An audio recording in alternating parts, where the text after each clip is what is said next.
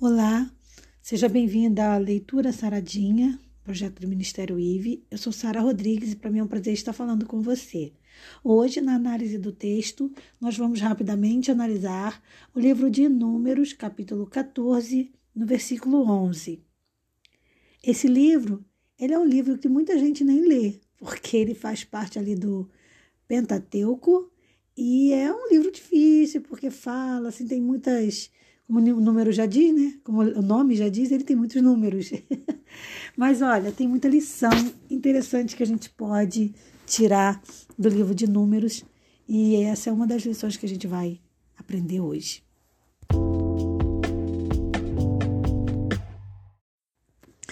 Para quem não sabe o que é Pentateuco, eu estou liberando no meu canal do YouTube um vídeo. Você pode visitar meu canal que vai ter que tem um vídeo exclusivo que fala só sobre é, curiosidades sobre o livro do Pentateuco e mais algumas coisas. Esse, esse vídeo está super legal, fica a dica para você. Então se inscreve no meu canal, Sara Rodrigues Cantora, canal SRC, e você vai ter lá o, é, esse, esse vídeo muito legal. Eu vou deixar o link aí nos comentários para vocês. Bom, agora sim, vamos à leitura do texto.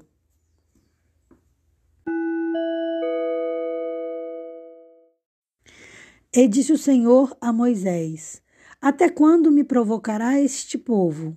E até quando não crerá em mim, apesar de todos os sinais que fiz no meio dele? Esse texto é uma demonstração da tristeza do Senhor por um povo ingrato que não reconhece as bondades de Deus e que culpa a Deus pelas mazelas causadas muitas das vezes por, pelos seus pecados, por eles mesmos, e outras das vezes por outros motivos, mas nunca pelo Senhor. É importante a gente deixar claro que Deus ele permite coisas, mas Deus ele não causa o mal a ninguém. Ele simplesmente muitas das vezes permite por motivos às vezes desconhecidos, que vão além do nosso conhecimento mental, né? Nós, nós não temos a mente do Senhor, nossa mente diante da, da mente de Deus é a nossa, a nossa mente é finita, né? Muito pequena para entender tudo, que é a magnitude do Senhor. Mas também Deus às vezes permite coisas por conta dos nossos erros mesmos, mesmo, né? Por conta de a gente precisar crescer. É como aquele pai que quando o filho desobedece e faz uma coisa, o pai deixa às vezes ele pagar a pena ali, porque vai falar, ele precisa crescer, ele precisa aprender. Entendendo um pouco o contexto desse versículo, ele acontece num período em que o povo de Israel, se você for ver, ele já saiu do Egito. Então ele já está, vou só confirmar aqui, mas é isso mesmo. Eles já estão é, é, fora do Egito, já estão indo para Canaã, mas o que, que eles querem? Eles querem agora voltar para o Egito. Então você, você veja, olha a situação.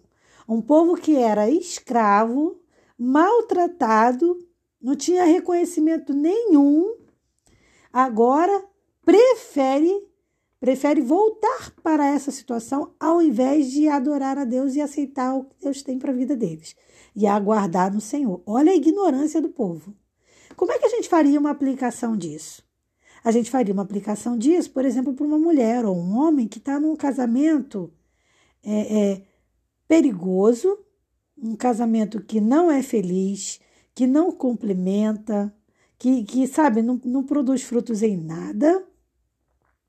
A pessoa, vamos supor, a mulher apanha do marido, é maltratada, o marido não bota comida em casa, né? É tudo negativo ali. E aí a pessoa tem a possibilidade de se afastar, mas ela prefere voltar para essa situação. Então você veja, assim era o povo de Israel. Eles estavam, eles estavam querendo voltar a um relacionamento complicado, que não é saudável. Tudo isso para não aceitar as, os planos de Deus. E aí começa o quê? Começa o que muito cristão faz a murmuração. Murmurar. Murmurar porque Deus não atende na hora que a pessoa quer.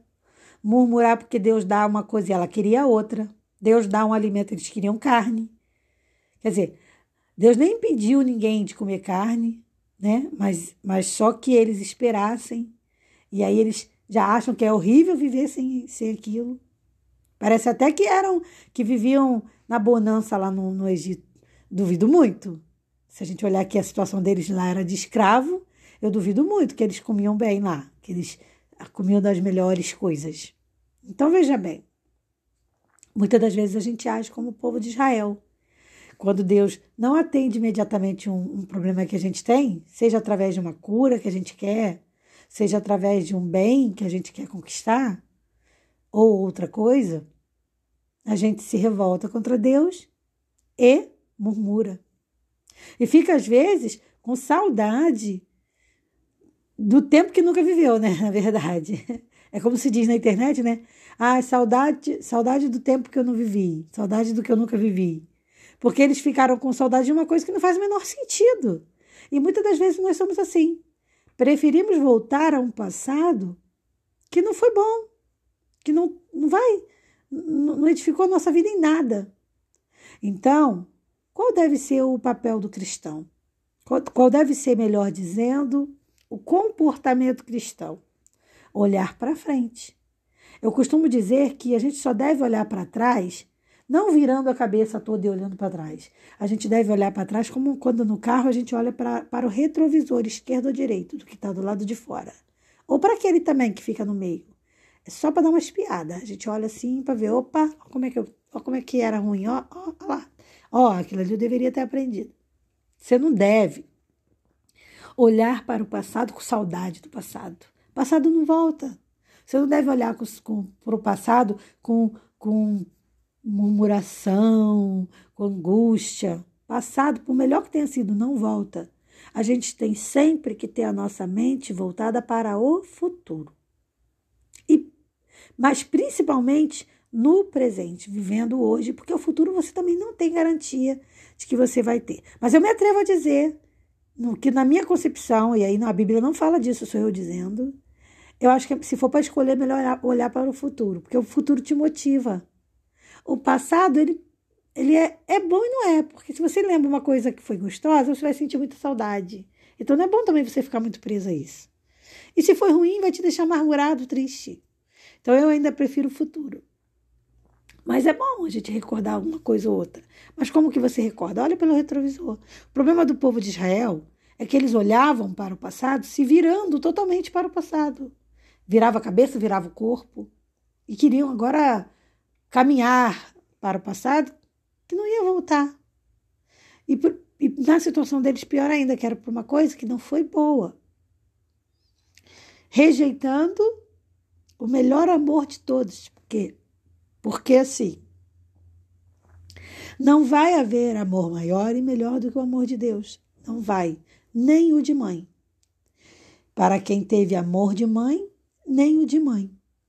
Então, eu, eu aconselho que nós, e aí não é só você, eu também, que a gente diariamente lembre do quanto Deus tem sido bondoso conosco, olhando nesse retrovisor, olhando as bondades do Senhor aprendendo com as coisas ruins e vivendo um novo, vivendo em novidade de vida com Deus.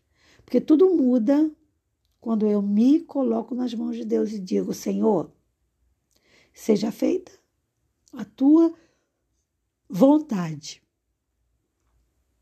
Então, é, é, a maneira como eu vou me colocar diante de Deus como oferta que vai fazer toda a diferença. Eu tenho uma música, não sei se você está chegando aqui agora e não conhece ainda minhas músicas na internet. Eu tenho uma música que eu considero muito bonita que se chama Cuidas Bem de Mim.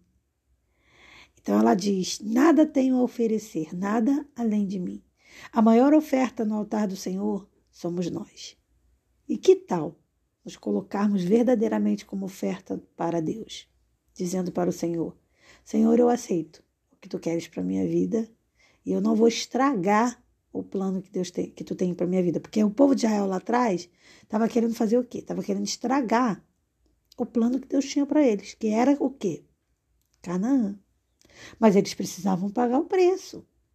Canaã levou muito tempo para chegar ao povo de Israel, não porque Deus é ruim, porque Deus não queria dar, mas é porque o povo não estava preparado para receber. Então, muitas das vezes, quem atrasa a Canaã na vida da gente somos nós mesmos. Então, quando a gente se posiciona, se coloca na mão do Senhor como uma oferta e fica aberto com toda a verdade para Deus, assim, muitas das vezes, rapidamente as bênçãos, as bênçãos chegam para nós, porque Deus olha e diz: Meu filho está pronto, eu já posso confiar a ele essa dádiva. Pensa nisso. Leia a Bíblia, porque se você não ler um textinho, você não vai ser saradinho. Então mantenha a comunhão com Deus diária, ore diariamente. É isso que vai fazer toda a diferença, é isso que vai te fortalecer. E vai te mostrar também o caminho para novas atitudes, novos pensamentos, para o seu crescimento espiritual. Pense nisso e seja feliz hoje.